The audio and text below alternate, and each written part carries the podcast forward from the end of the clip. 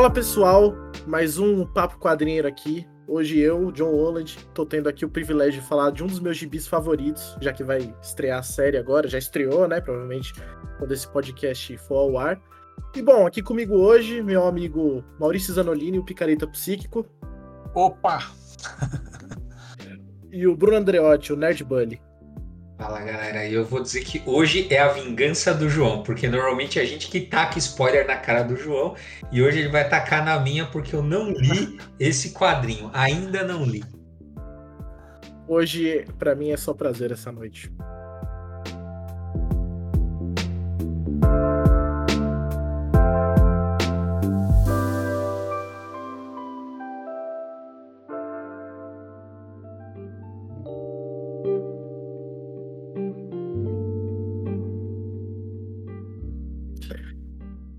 Vamos lá. É... Swift Tooth é um dos últimos quadrinhos da Vertigo que fizeram algum barulho, né? Que, que chamou a atenção geral. Eu, particularmente, quando comecei a ler Vertigo, foi ali uma das primeiras séries, e para mim realmente bate de frente com muita coisa é, dos anos 90 e anos 80. Anos 90, né? Que saiu no selo. É, é um quadrinho que foi publicado de 2009 até janeiro de 2013. Teve um especial agora esse ano, nos últimos meses. Não fez tanto barulho, mas eu vou me focar aqui na série principal que saiu de 2009 até janeiro de 2013. Swift Tooth é um quadrinho que, que se passa em um universo pós-apocalíptico, em que teve uma pandemia naquele mundo, as pessoas começam a, a morrer, e, e, é uma doença completamente inexplicável, né? A, a ciência e, e, nada consegue ter uma mínima noção do que causa essa doença, e os seres humanos começam a ser dizimados e a população humana começa a ser reduzida muito, muito mesmo. Mas não, nem, nem, cloro, nem cloroquina rolou? A cloroquina resolveu, na verdade. Os humanos sobreviveram, eles tomavam cloroquina. E aí eles começaram a, via, a virar gente bicho. Mentira. Começaram a virar jacaré. Essa, essa é a história. Começaram a virar. Os cara... Exatamente. Se, for, se fosse a adaptação do Sweet Tooth, seria isso aí, fácil. É isso, é. Então. O presidente deles é um humano anta também. É, cara, é de uma analogia incrível esse gibi. Olha, profético, eu diria, viu? Meu Deus do céu. Não, mas volta lá, volta lá. Seriedade, seriedade. Seriedade. Mas então, no meio dessa pandemia, começam a ter. As crianças que começam a nascer, pelo menos algumas, elas são meio gente, meio bicho, né? Que eles chamam de criança bicho dentro do, do universo do gibi. E aí é, vai ter criança meio humano, meio porco, meio criança meio jacaré, que tomou a vacina da Pfizer, meio humano, meio cervo, né? Que é o protagonista, o Gus. Uma curiosidade que eu acho legal é que Gus, é que Swift Tooth talvez seja a principal obra. Não sei hoje, porque o, Jeff Lemire fez muita coisa, mas até o momento era a principal obra da vida do Jeff Lemire. E Gus é o nome do filho do Jeff Lemire. E aí ah, ele deu o nome legal, do protagonista de Gus. É, foi, eu achei bem legal. E o Gus é um garoto servo em que ele é o protagonista do, do gibi. Uma coisa que você percebe logo de cara no Swift Tooth, se você for pegar as crianças, falando sobre o universo ainda do Swift Tooth, é, as crianças bicho, elas muitas vezes puxam mais para um humano ou muito mais para um bicho. Tem algumas que, que quase não raciocinam direito, porque elas estão muito mais para um animal do que para um ser humano, né? Ele vai fazer essa, essa distinção dentro do quadrinho. E o Gus, que é o protagonista, a impressão que dá, e, e, é muito interessante porque esse argumento vai ressoar até a última edição do Gibi, ele é o exato meio termo entre um ser humano e um animal esse garoto servo. Ele vai estar tá ali no meio e vai ser o ser que vai conseguir, digamos assim, dialogar dentre as raças, né? Mas é, é isso dentro do, do, universo do quadrinho. Sobre a introdução do, do gibi, ele começa com o pai do Gus morrendo, né? O pai do Gus que aparece no trailer da série, inclusive, e o Gus, é, o pai dele fala para ele nunca sair de casa, para ele se esconder, para ele não fugir. E aí até que o pai dele morre, um dia os caçadores encontram ele e um homem chamado Jeopard é, salva ele. Essa é a primeira mudança e uma coisa que eu achei engraçado, né? É, o Jeopard no, no quadrinho, ele é um cara branco que que ele é um jogador de hockey.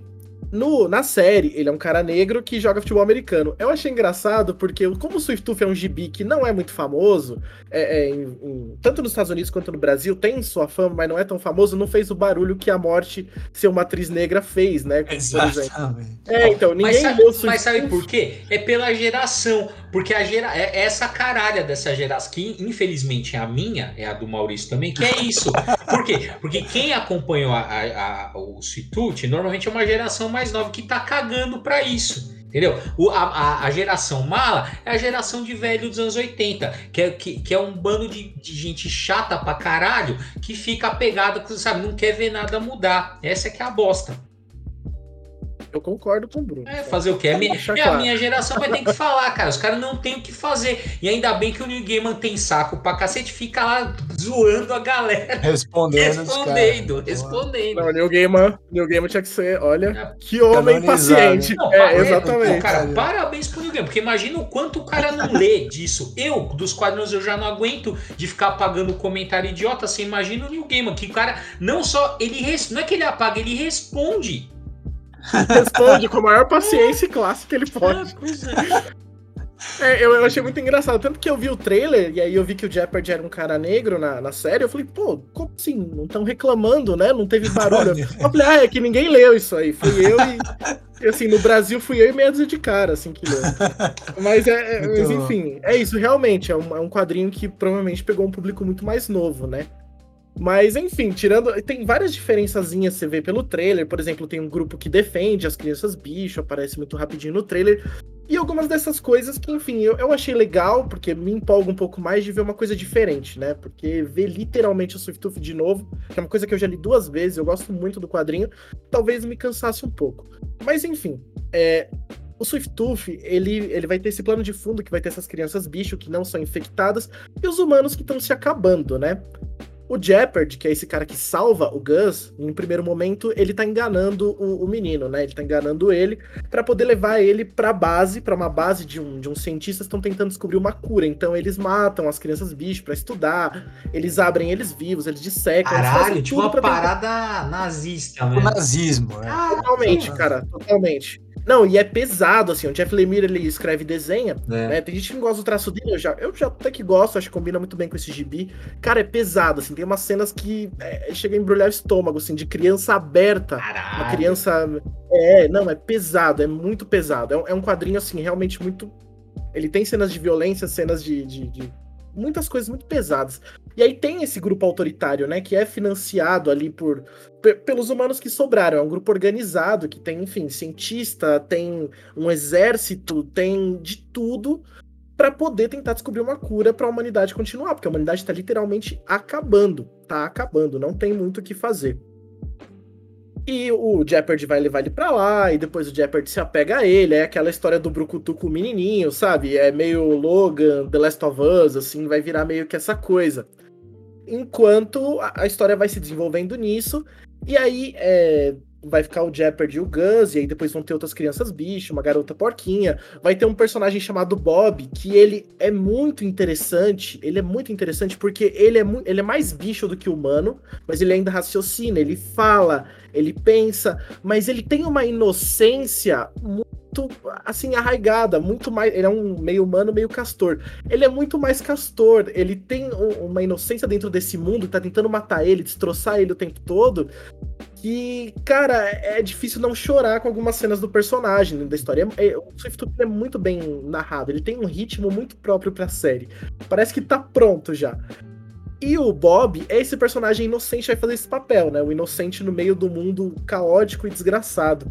E vão ter várias crianças bicho dentro de, que vão se enquadrando nessas coisas, né? Tem crianças que são meio lobo, meio criança, que são muito mais lobo e vão ser muito ferozes, muito violentas. Então vai ter essa, essa distinção.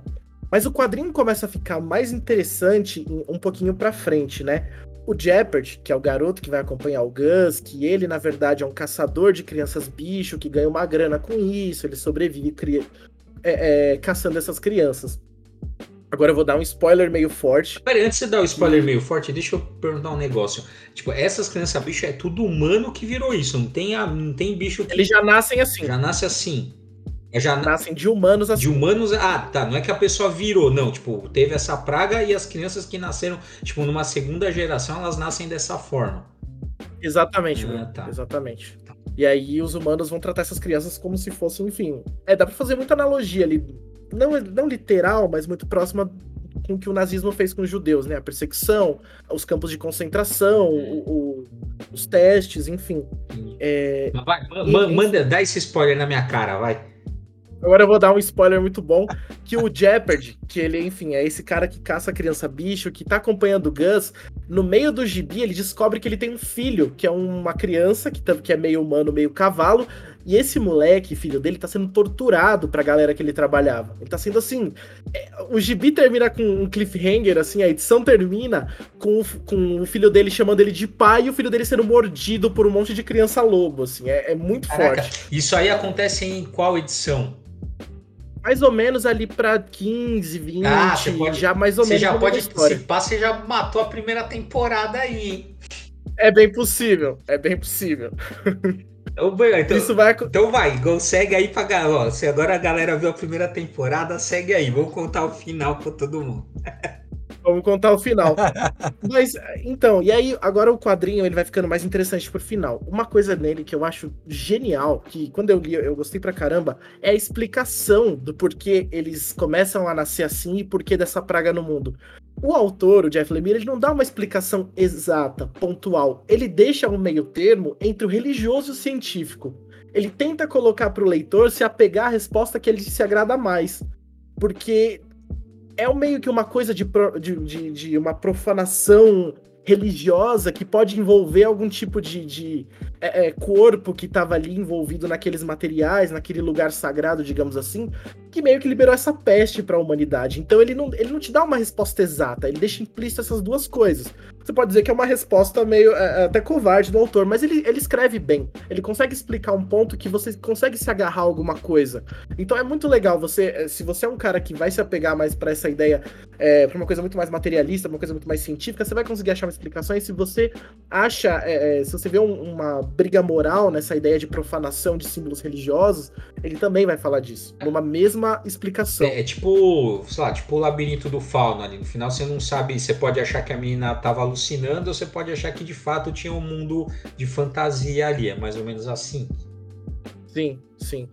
E, e, isso com a explicação disso tudo que está acontecendo, né? Dessa praga, dessa grande peste que vai ter tem no um, mundo. Tem um paralelo com a, o Y, né? O, o último homem, porque também o quadrinho do Y abre com essa hipótese, uma das hipóteses é uma um artefato é. que foi tirado do lugar ali, aí ao sair do espaço aéreo daquele lugar acontece a praga, mas isso não é retomado no final. Não, ao contrário. É, Não, eles substituem isso, eles descartam essa essa hipótese é, aí que... ele, é, então, mas você fica o tempo, você fica o tempo todo quase da série com a hipótese de uma coisa mística, né? Que não era então ele, eles, eles te prendem um pouco por isso também. Quer dizer, é, é, é interessante trabalhar os, os, as várias hipóteses. É. Não, mas sinceramente, para mim no Y tinha sido muito melhor ficar com aquela, aquela resposta que foi lá, achei uma bosta. É, eu, eu, é, ter... eu também achava é. muito mais interessante, é. porque ela tava lá desde o começo. Sim, tal, então, sabe? E, e, veja, aí no final já tava interessando em outras coisas. Aí o cara, aquela coisa, né? O cara quer surpreender e surpreende negativamente, né? É verdade. É verdade. Era melhor ter feito arroz com feijão ali direito. É, cara, os caras, em vez de fazer o arroz e feijão bem feito, os caras querem fazer muito frufru, isso é uma bosta.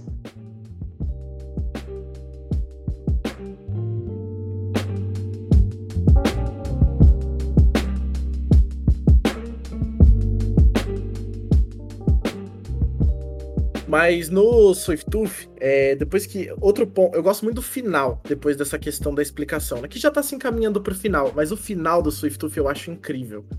Porque o que, que Swift Tooth fala? Ele é a descrença total.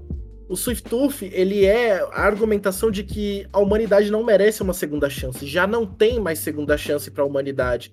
Por tudo que, enfim, é feito com o planeta e, e, e blá blá blá, e toda essa história de como a humanidade age com si, né, e com o planeta à sua volta. O Swiftooth vai ser a, a, total descrença dessa situação. Ele vai falar sobre o fim dos humanos. Os humanos realmente vão acabar. é, no final do quadrinho eles estão crescidos, né? Se passam alguns anos. Então tá lá o Gus, né? O que é o protagonista, o filho do Jeopardy, o Bob, que é aquele personagem mais inocente que eu citei, e eles estão adultos. E assim, é muito legal nesse ponto que aí eles começam a ter uma racha ideológica entre eles, né? As crianças bicho, porque o filho do Jeopardy, que ele foi muito maltratado a vida inteira, para ele tinha que pegar e matar o resto dos humanos. Acabar mesmo, passar a faca e zerar. O é. Gus não, ele já é um cara um pouco mais equilibrado. Ele fala: não, vamos esperar, eles vão morrer de qualquer jeito. Se a gente até puder ajudar eles a viver de uma forma menos triste, vamos ajudar. Mas assim, eles já vão acabar. E, e a humanidade tá nesse caminho de fim mesmo, rumando pra, para isso. E aí você vai ter sempre essa racha ideológica de vários lados, porque os humanos que restam, eles querem atacar as crianças bicho. Então, assim, você vai ter uma ala ali muito exaltada dentro das crianças bicho, querendo acabar com a humanidade, e uma outra ala mais tranquila, querendo dialogar, querendo ser uma coisa um pouco mais ali da, da conversa. Eu acho que é muito legal essa reflexão que ele traz que nesse ponto de, de desespero já da, da, da, raça humana, nesse ponto de derrocada, nesse ponto de fim, ainda assim é, é, você tem rachas de pensamento dentro disso, né? Que obviamente reverberam muito no mundo real. É, é um final que eu acho muito legal, eu acho muito honesto o final de, de Swift Tooth. É, o, ele, o Jeff Lemire é um fenômeno, né? É, na época que ele começou a escrever Swift Tooth, ele tinha acabado de escrever o Ninguém, que também já saiu aqui em português. Eu gosto bastante também. Que é, que é uma história fechada, né? Mas é, é uma adaptação de O Homem Invisível da H.G. Wells. Exatamente. E ele estava escrevendo para Marvel, para DC. O cara é uma máquina de escrever e ele escreve uh, coisas muito interessantes, muito instigantes, né? É claro que Swift Tooth também é uma, uma, pode ser lido como uma metáfora dos nossos tempos, uh, de, em várias frentes, né? A questão ecológica claramente está dentro da, da, da, narrativa, mas também a questão da, do conflito de gerações, né? Quer dizer, você tem uma nova geração ali nascendo que é diferente da geração anterior, na história ela é literalmente diferente, uh, não só na questão das ideias e da, da visão de mundo, mas ela é fisicamente diferente e a, a geração anterior está fadada à, extinção, literalmente. Né? E, e, e, isso é, na história é visto como uma coisa boa por aqueles personagens que você acompanha durante toda a história, né? Porque de fato não tem mais salvação para aquela geração anterior. Eles, eles não conseguiram é, é, avançar, né? Ou, ou, ou, avançar junto com o mundo, né? É, então é interessante. Se, se, a gente quiser fazer uma leitura política também em relação ao que está rolando nos Estados Unidos, que também tem a ver com essa questão de choque de gerações, divisões de mundo e tal. É, assim como o, o, João falou aí, quer dizer, tem analogias ao nazismo e tal, mas quer dizer, isso também não está muito longe das questões políticas que a gente está vivendo hoje. Né? Então é, é interessante. Eu acho que é, não por acaso foi comprado pela Netflix, com produção do Robert Downey Jr. ali, porque é uma, é um, é uma, é uma temática extremamente atual, né? No formato de fábula, que é essa coisa. Não, tá né, saindo no meio de uma pandemia, né? Então, ainda tem esse aspecto, quer dizer, que coisa, né? Esse cara, em 2009, conceber essa história uh, e dez anos depois a gente está vivendo uh, esse, esse Mas é porque, momento porque, gente... porque o Lee Mayer, ele já sabia, entendeu? Ele tá na folha de pagamento do Jorge Soros, que financiou a pandemia. Tá certo. Com certeza. É, entendeu? Tanto que assim, tanto que você percebe, né? É, a vacina transformando gente em bicho, ele já falou é, isso em 2009. Aí, ó. E a Netflix, vocês sabem, né? Faz parte desse conglomerado esquerdista que quer dominar o mundo. Com certeza. Você já viu a cor da Netflix, né, Bruno? assim, eu não vou falar mais nada. Eu acho que isso já. Você já, já explica muita coisa. Outro dia eu fui abrir a minha tocou o hino da União Soviética, cara. Eu falei, ah, não, os caras não estavam conseguindo esconder, sabe?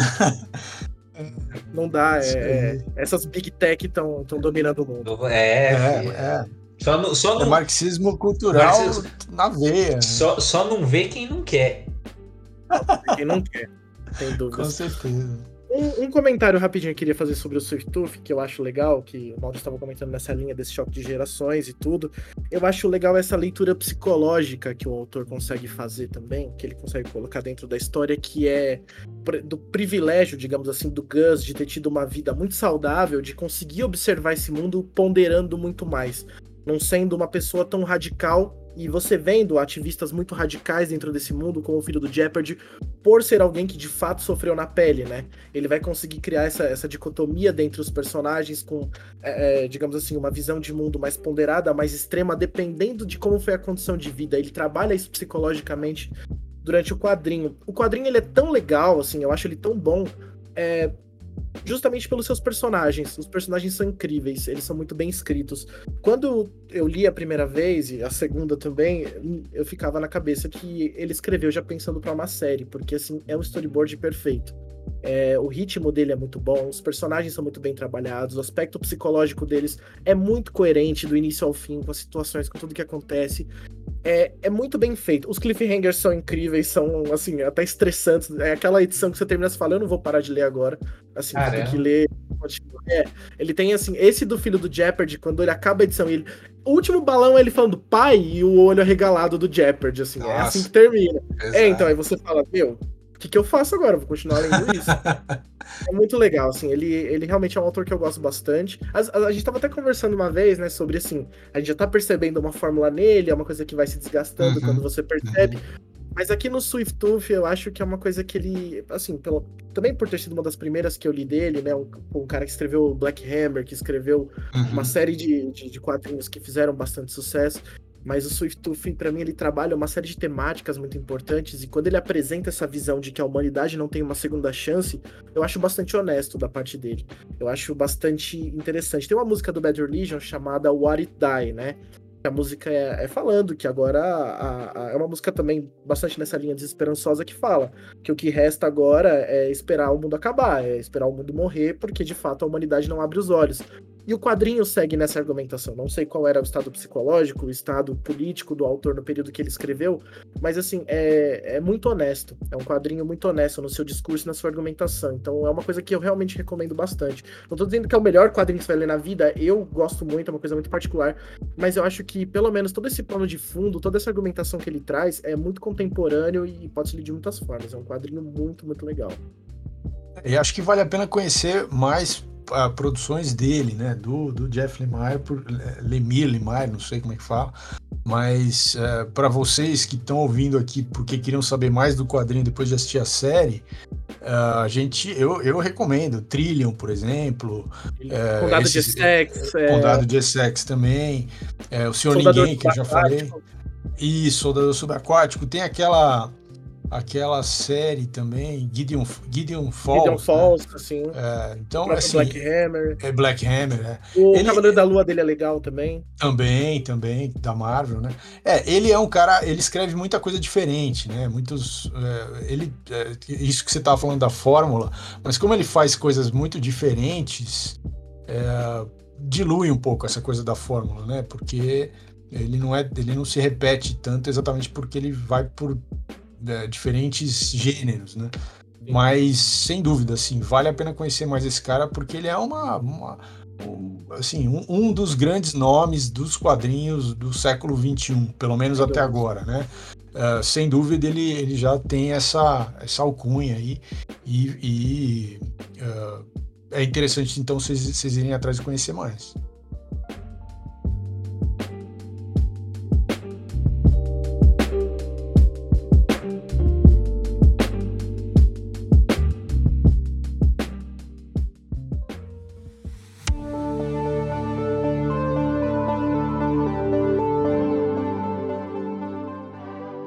Isso, pessoal. Conheçam o Jeff Lemire. O Swift Tooth vai ter série, assiste. Se interessar muito, lê o Gibi, que é, é, incrível, mas dá uma chance pro autor. Ele tem muita coisa boa autoral, ele tem é, é, até essa ideia dele trabalhar ficção científica e às vezes coisas muito particulares ali do Canadá, da infância dele.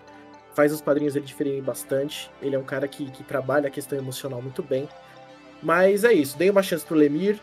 E até o próximo Papo Quadrinheiro. Valeu.